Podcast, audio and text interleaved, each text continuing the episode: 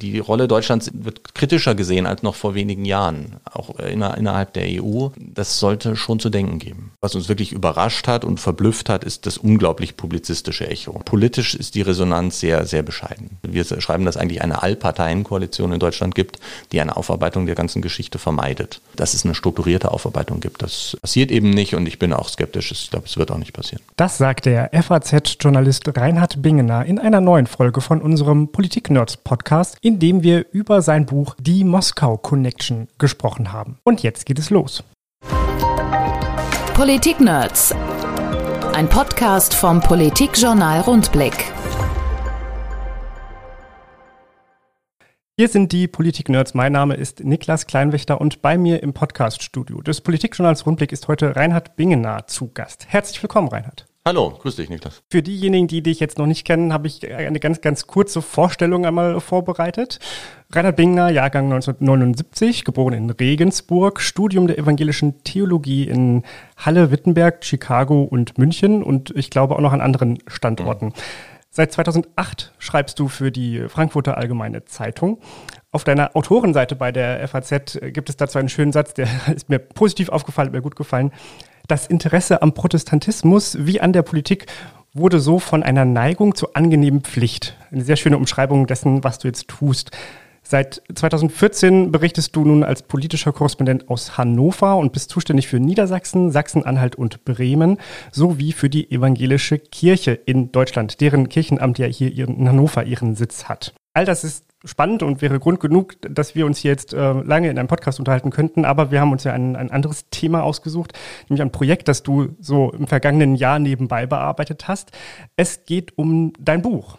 Die Moskau Connection, das Schröder-Netzwerk und Deutschlands Weg in die Abhängigkeit. Das hast du mit deinem Berliner FAZ-Kollegen Markus Wiener zusammengeschrieben und im März veröffentlicht. Soweit alles richtig? Ja, alles richtig, genau. Als das Buch in die Buchhandlung gekommen ist im März. Da äh, hatte sich der russische Angriffskrieg gegen die Ukraine gerade zum ersten Mal gejährt. Springen wir doch mal zu diesem Ursprung zurück, zu diesem 24. Februar 2022. Wie hast du denn diesen Tag erlebt, als Putin dann ernst gemacht hat, was wir vorher nicht, nicht so einschätzen konnten und dann in die Ukraine einmarschiert ist? Ich glaube, wie viele andere. Man äh, wachte auf und war schockiert wirklich bis ins Mark getroffen. Also es ging äh, so, dass man fast körperlich äh, spürte, was das, ähm, ähm, was dieser Schrecken mit einem macht und äh, dass der Krieg eben in Europa zurück ist in dieser Massivität. Das hat einen natürlich mit mitgenommen. Hast du das kommen sehen? Warst du einer von denen, die gesagt haben, ja, das ist wirklich eine realistische Option oder gehörtest du zu denen, die sagten, nein, sowas wird nicht passieren, in, in unserer heutigen Zeit kann das nicht mehr passieren? Ich glaube, ich hatte mich davor sogar mal in, in Social Media dazu geäußert. Ähm, ich habe schon gedacht, dass es einen ernsten Hintergrund hat und dass es irgendwas geben wird, dass die Truppen da nicht umsonst ste äh, stehen. Die standen ja auch schon länger da und waren auch schon mal zuvor da. Ähm, das schon, dass es diese, wie man sagt, so diese Full-Scale-Invasion äh, wird, ähm, das, ja, äh, habe ich mir nicht so ausgemalt. Ja, das An den Tagen danach merkten wir erst die Ausmaße dieser, dieser, dieses mhm. Komplexes, was da alles zusammenhängt, was das jetzt bedeutet, mhm. was das auch für uns hier konkret bedeutet, abgesehen davon, dass jetzt nun wohl Flüchtlinge kommen werden, sondern ähm, wie geht man jetzt mit Russland um, mhm. was für Sanktionen gibt es da, wie trifft das uns dann wiederum, weil, weil es da Abhängigkeiten gibt. Und genau das ist ja der Punkt, mit dem ihr euch dann äh, in eurem Buch beschäftigt habt, aber Wann ist euch denn der Gedanke gekommen, diese Moskau Connection und was genau das ist, da kommen wir mhm. dann gleich noch drauf, aber wann habt ihr beide äh, euch überlegt, dass ihr diesen Komplex aufarbeiten wollt und daraus ein Buch machen wollt? Mhm. Also es hat eine längere Vorgeschichte. Ich glaube, ganz prägend war, dass ähm, ich in meiner Frankfurter Zeit in der Redaktion haben wir einige Russland-Experten, die das schon sehr lange beobachten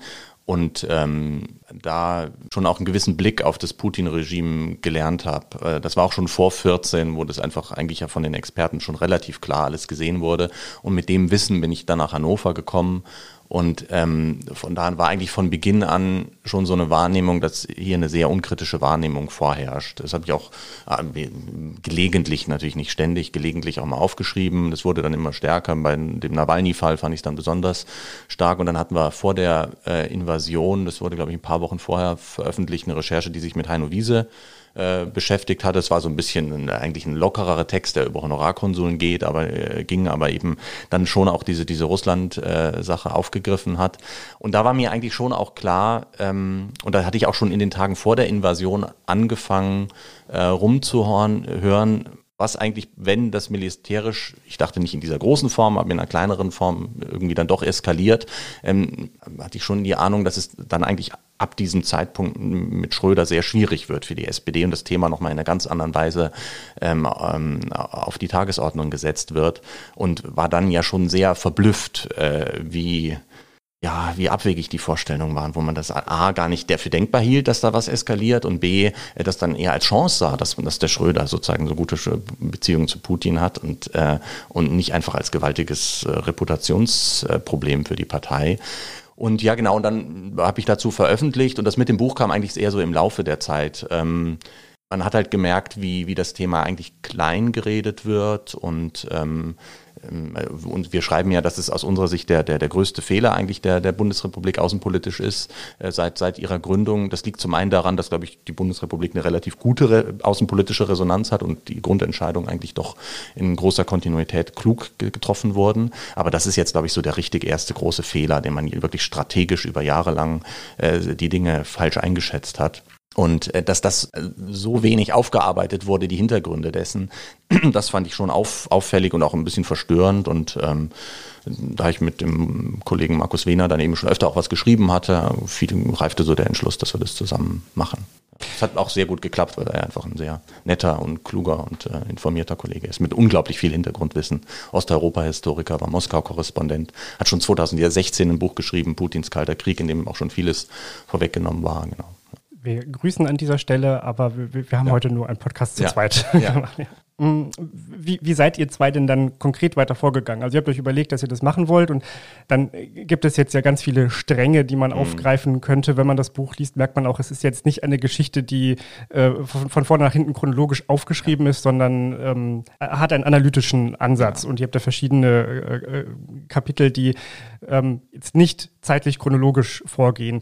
Wie habt ihr angefangen, den Faden aufzugreifen? Und wie habt ihr die ersten Gesprächspartner gefunden? Wie lief das so ab? Ja. Also die Gliederung war eigentlich von Anfang an klar und äh, die, das hat sich auch bewährt. Eben klar sind, wie so oft im Leben, sind es ähm, ähm, mehrdimensionale Vorgänge, die man dazu äh, betrachten hat. Und wir haben eben, einerseits ist es eben sozusagen diese Geschichte des Schröder-Netzes, das hat dann viel mit Hannover zu tun. Ähm, das zweite ist ähm, eben das Putin-Regime, das war natürlich dann der, der, Part des Kollegen, der das kennt.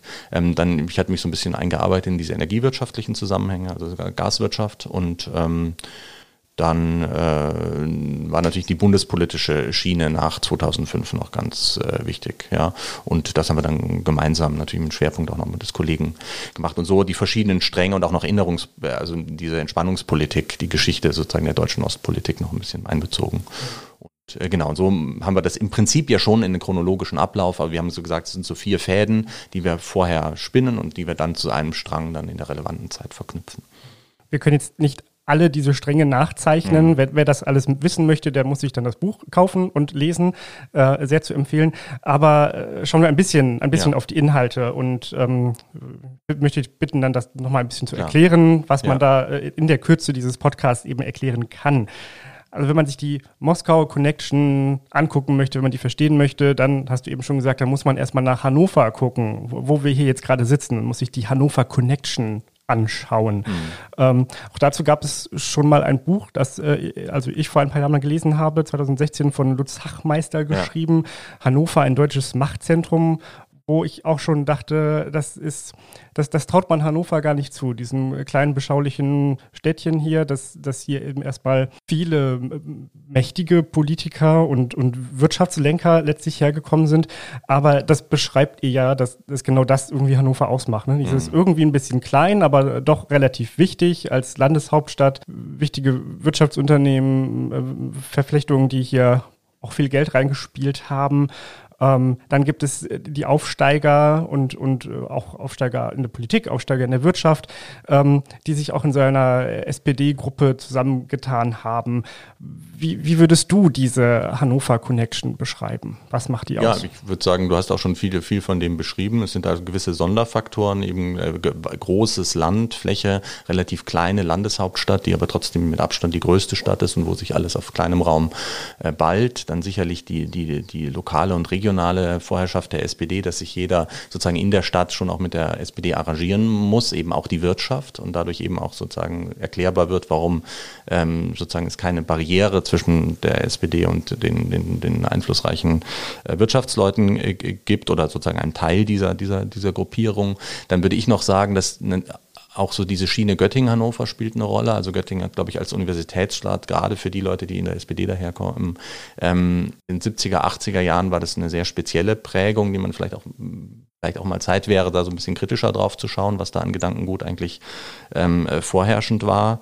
Ähm, das fließt dann rein eben in diese Ostpolitik, also und auch in das Verhältnis. Ich meine, wir haben ja so ein ganzes Set an Ländern. Das ist ja nicht nur Russland, das sind auch immer Iran taucht wieder auf, äh, China, ähm, ähm, das, wo sich eben auch so politische Aufgeschlossenheit damit ähm, mischt, auch mit wirtschaftlichen Interessen. Und das ist, glaube ich, auch nochmal diese Aufsteigergeschichte.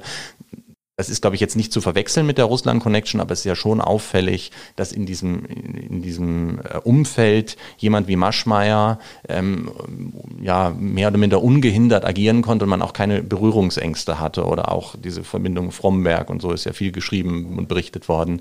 Ähm, das hat ja schon auch was Anrüchiges. Und ich glaube, dass äh, diese Russland-Geschichte ist in gewisser Weise die Fortsetzung. Man hat auch ein Thema, wo man eigentlich wüsste, dass es wirklich hochproblematisch ist und man mit sehr problematischen Figuren sich da ein lässt.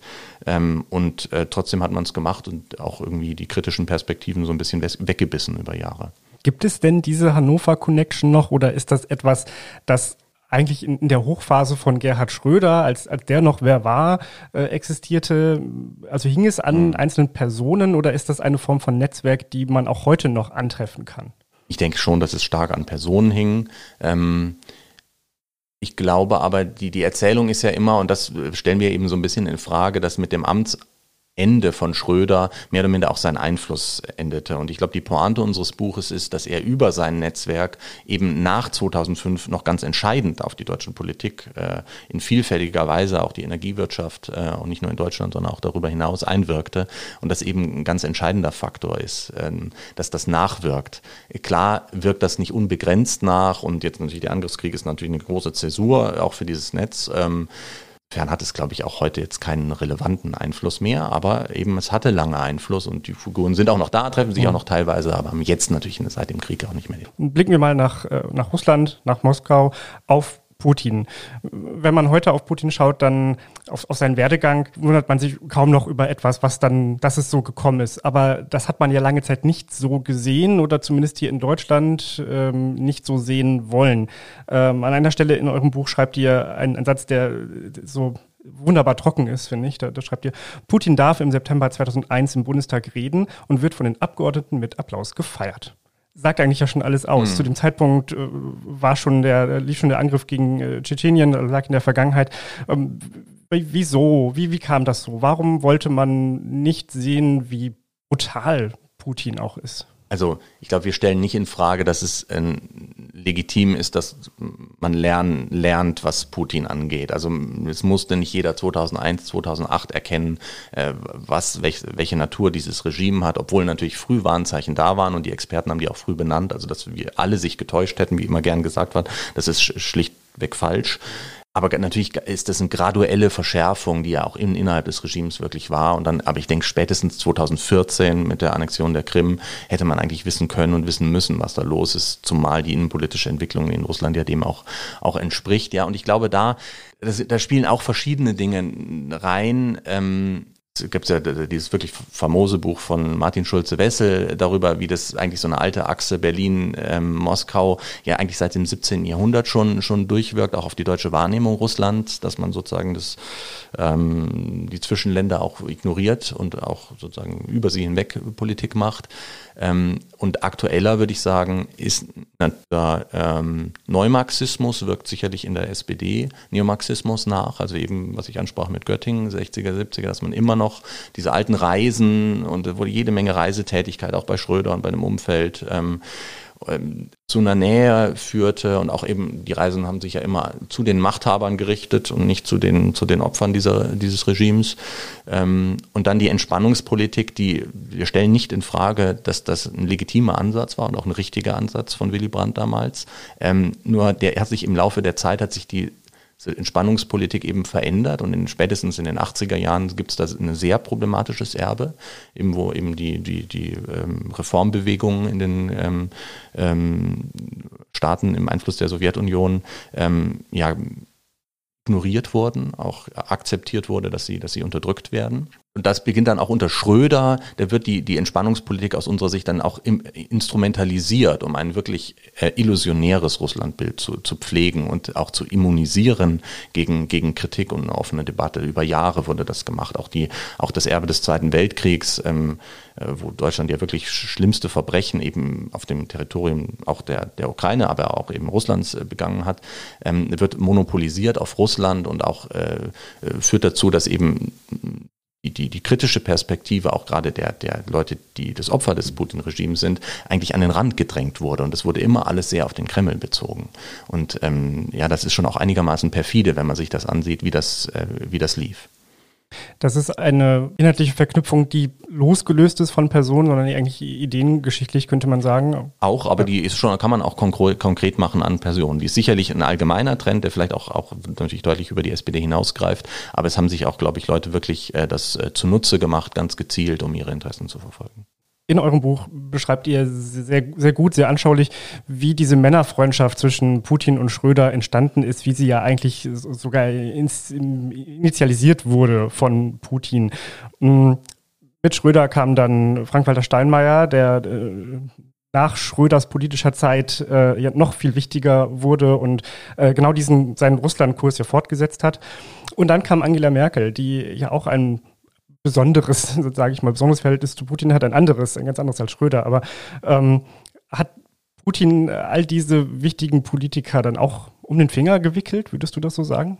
Also aus unserer Sicht ist Putin natürlich geschult darin, Leute um den Finger zu wickeln. Das ist sein Job gewesen. Und das hat er auch selber, da gibt es auch Selbstzeugnisse von ihm, dass er das auch offen von sich sagt. Äh, dass Manipulation und ähm, das Gewinnen, also Ansprechen an gewissen Punkten Leute, und das hat er bei Schröder geradezu wie im Lehrbuch äh, gemacht, und ähm, das ist sicherlich richtig. Ähm, ob das bei allen gelungen ist, das glaube ich nicht. Ich glaube auch, dass Angela Merkel eine deutlich kritischere Perspektive auf äh, Putin hatte und ähm, da auch immer Distanz gehalten hat.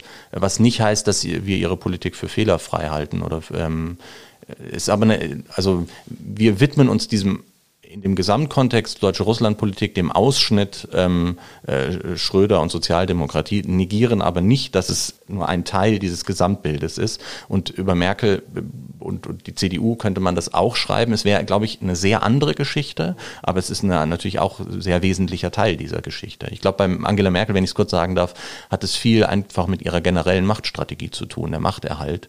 Ähm, dass sie auch ihren Koalitionspartner, gerade wenn es die SPD ist, halt in vielen Bereichen walten lässt und ähm, eben auch Konflikte ähm, vermeidet. Ähm, sie wussten natürlich auch, wie die Stimmung in der Bevölkerung ist und ähm, aus Rücksicht darauf hat sie da viel gewähren lassen und auch eine, keine Krisenvorsorge äh, betrieben.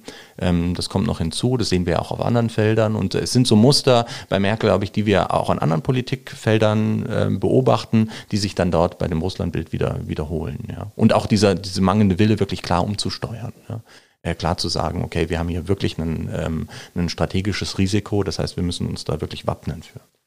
Weißt du um Vorhaben, genau diese Verbindung zwischen Angela Merkel und Putin, CDU und Russland aufzuarbeiten? Gibt es da auch ein Buchprojekt, das ansteht. Plant ihr da was? Oder weißt äh, du von anderen, die was planen? Wir selber nicht. Also ich, mir ist schon auch immer wichtig, dass man selber irgendwie was Spezifisches beitragen kann. Und ich habe sicherlich Angela Merkel vielfach erlebt als Rednerin und auf, auf Terminen, aber äh, kann mir jetzt nicht äh, anmaßen, da irgendwie ähm, das, das, so, so detailliert zu, zu beschreiben. Nee, bisher weiß ich leider nichts, aber ich würde es sehr befürworten. Aber es gibt, also es gibt schon, ich glaube, es gibt, ja doch, äh, es gibt Projekte zu Merkel. Und natürlich ihre eigenen Memoiren, die, glaube ich, im Herbst Herbst nächsten Jahres äh, vorgelegt werden sollen. Und ich glaube, da wird es nochmal eine spannende Debatte geben.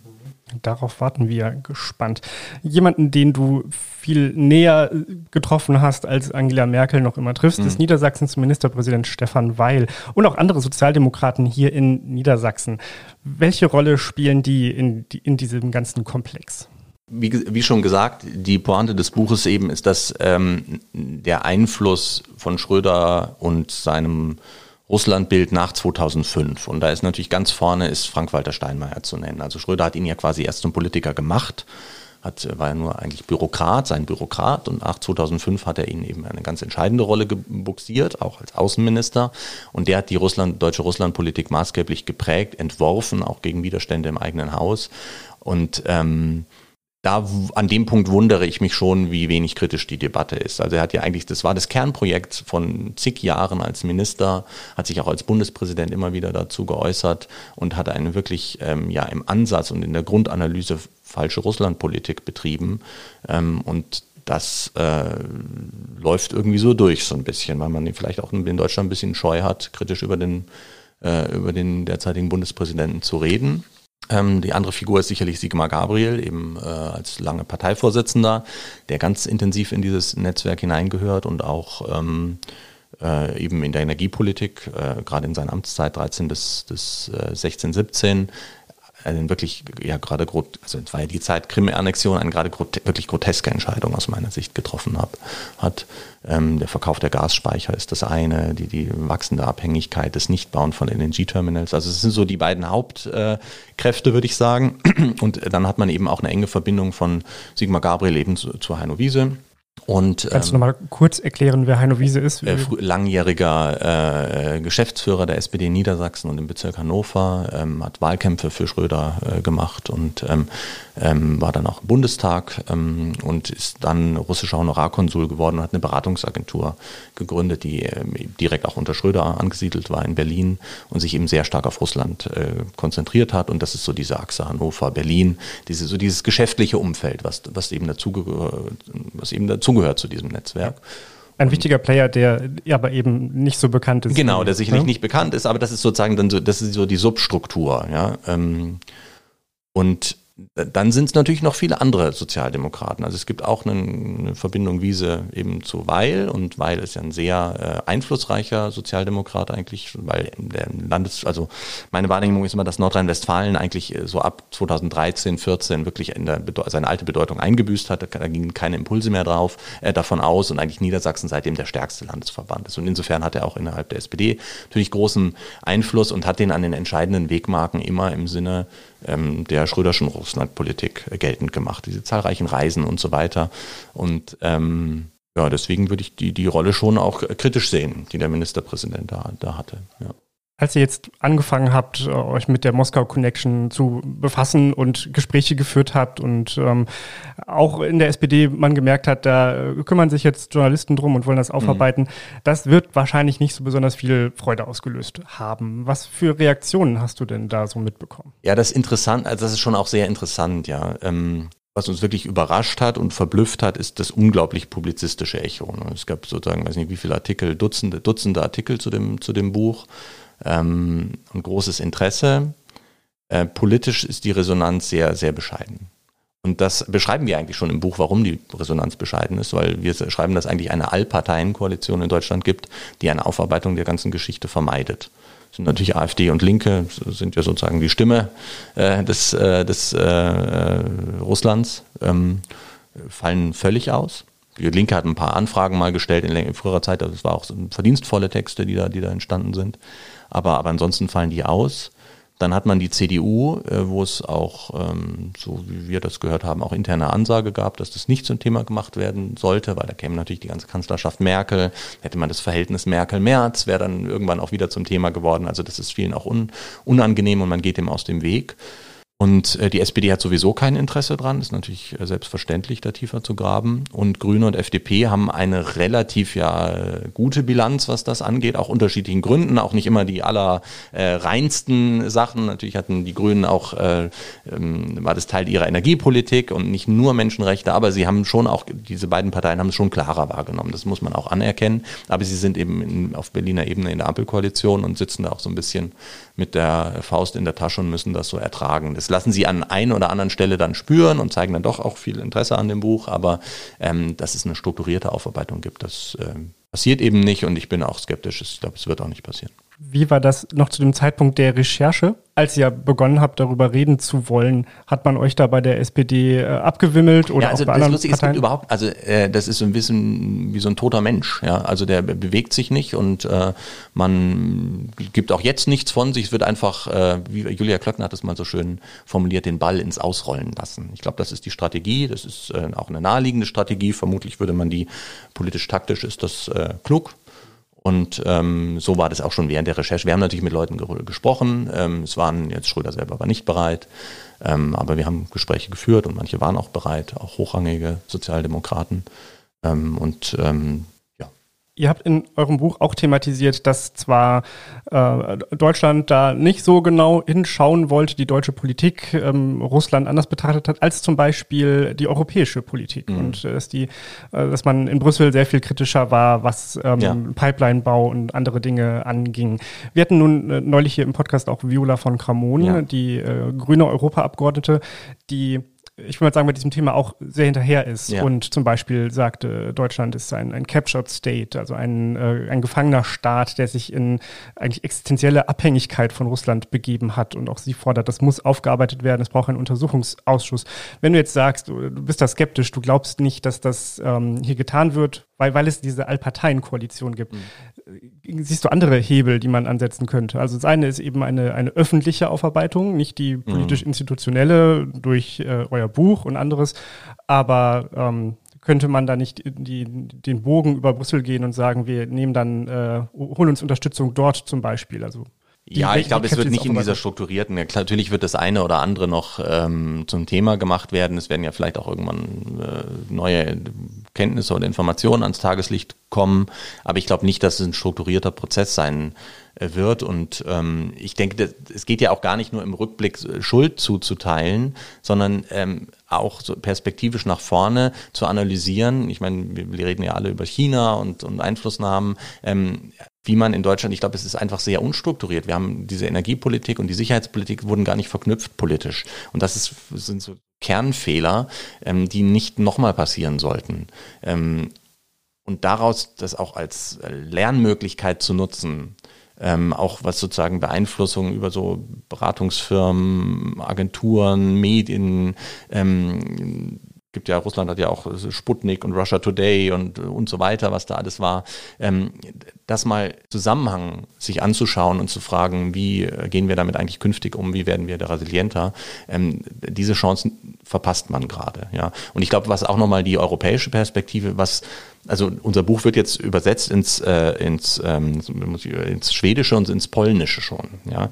Ähm, und das zeigt irgendwie, in anderen Ländern ist ja recht selten, dass so deutsche Sachbücher übersetzt werden, dass die dass da Interesse ist. Und das, glaube ich, macht man sich in Deutschland nicht ausreichend klar, wie kritisch auf Deutschland geschaut wird. Also wir sind, glaube ich, in der Außenwahrnehmung nicht weit von Österreich entfernt.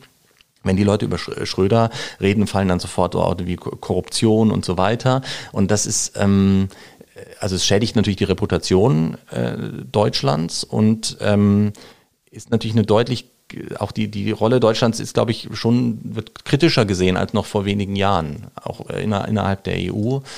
Das sollte schon zu denken geben. Siehst du die Chance, dass vielleicht eine jüngere Politikergeneration jetzt sagt, das sind die, die Fehler der Vor- und Vorgängergeneration, die haben das verbockt, wir wollen das nicht, wir merken das, wie auf uns geschaut wird und wollen das aufarbeiten, dass man womöglich jetzt, wo man eben noch ein, ein März an der Spitze hat, der das mhm. nicht aufarbeiten will, jetzt als das ja. Beispiel rausgegriffen, ähm, wo wir noch Frank-Walter Steinmeier haben in, als, als Bundespräsident in wichtiger Position, kann es da dann irgendwann ein, ein Punkt geben, in dem es kippt, wo dann die nächste Generation sagt, doch, wir wollen das jetzt aber, denn äh, die, die das verbockt haben, sind jetzt nichts mehr bei uns. Mhm. Also ich glaube, die alte Russland-Romantik der früheren Generation, die ist mit dem Kriegsausbruch, glaube ich, ein Stück weit obsolet. Ich glaube aber nicht, dass daraus eine wirklich strukturierte äh, Aufarbeitung folgt. Die Geschichte ist noch nicht zu Ende. Allein das, was du jetzt schon erzählen konntest, zeigt ja, es geht noch weiter. Die Reaktionen sind quasi ein weiteres Kapitel wenn ja. man so möchte. Plant ihr denn eine Überarbeitung, eine überarbeitete Fassung eures Buches? Geht dieses Projekt weiter? Nein, ich, wir werden jetzt keine ähm, zweite, zweite Version äh, rausbringen. Wir ähm, wenn das nochmal zu späterer Zeit, werden wir sicherlich das eine oder andere vielleicht ak leicht aktualisieren, aber im Prinzip liegt das so vor und besteht auch so, ja haben aber auch keinen, bisher keinen riesigen Änderungsbedarf. Natürlich war hier und da mal ein Buchstabe falsch, der wurde dann in den äh, Auflagen, ähm, weiteren Auflagen dann korrigiert, aber es war jetzt nichts Grundstürzendes, was da zu ändern war. Reinhard Bingener und Markus Wiener haben die Moskau Connection aufgearbeitet und ein Buch darüber verfasst. Erschienen ist es im CH Beck Verlag, Kostenpunkt 18 Euro. Das kann man, wenn man mag, jetzt auch kaufen und gut lesen in der Sommerpause, in die sich jetzt auch der Rundblick bald verabschiedet. Reinhard, vielen Dank, dass du da warst und über euer Buchprojekt berichtet hast. Ja, danke fürs Interesse und gute Sommerpause. Politik Nerds. Mehr Infos unter rundblick-niedersachsen.de